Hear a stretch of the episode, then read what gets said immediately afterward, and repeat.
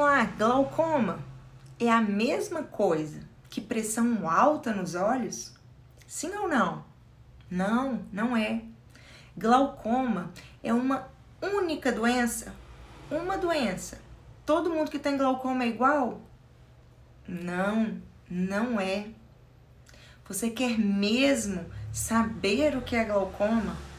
Quer mesmo?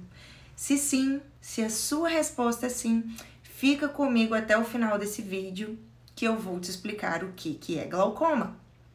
Glaucoma é um termo que descreve um grupo de doenças que possuem em comum uma característica, que é a neuropatia óptica glaucomatosa. Hum, falei um pouquinho difícil, não é? Vou te explicar de uma forma mais simples. Glaucoma não é uma única entidade. O que isso quer dizer? Glaucoma não é uma única doença. Como eu disse, é um grupo de doenças que possuem em comum uma característica, que é o machucado, que é a lesão que causa no nervo óptico. Consequentemente, essa lesão se chama neuropatia óptica glaucomatosa. Por quê? Porque ela tem características específicas. Quais são os tipos de glaucoma? Glaucoma primário de ângulo aberto, glaucoma de ângulo fechado, glaucoma neovascular, vários outros. Então, glaucoma é um termo que descreve um grupo de doenças oculares, mas a etiologia é multifatorial. O que quer dizer etiologia multifatorial? Isso significa que não existe uma causa única, única, uma causa específica para essa entidade, para essa doença chamada glaucoma. Os fatores envolvidos na causa do glaucoma são diversos. Até porque eu disse que não é uma doença, são várias. Glaucoma primário de ângulo aberto, glaucoma de ângulo fechado, glaucoma de pressão normal, glaucoma pigmentar, pseudosfoliativo, congênito, são vários os tipos. Então, várias as causas também. Pressão alta pode causar glaucoma, pressão intraocular elevada. Uma predisposição genética pode causar glaucoma.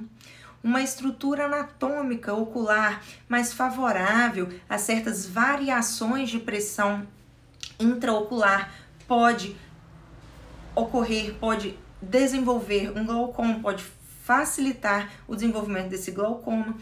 Anatomia, um fechamento angular pode favorecer o desenvolvimento de glaucoma, fenômenos vasoespásticos, questão da hipotensão arterial, então o fato de você ter pressão baixa, isso favorece também. Doenças sistêmicas, uso de medicação, como por exemplo o uso de esteroides, pode sim causar glaucoma.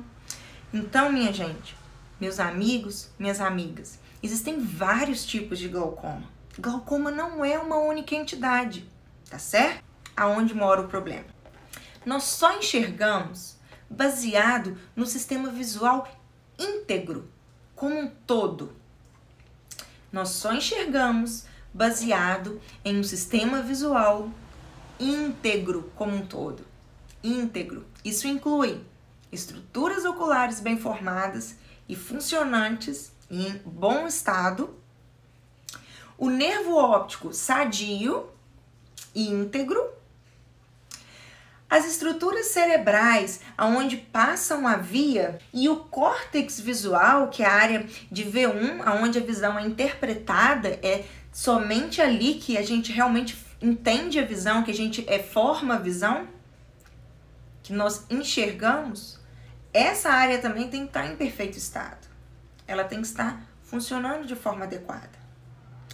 Então, vamos lá. O glaucoma afeta algumas dessas estruturas oculares importantes na formação da imagem.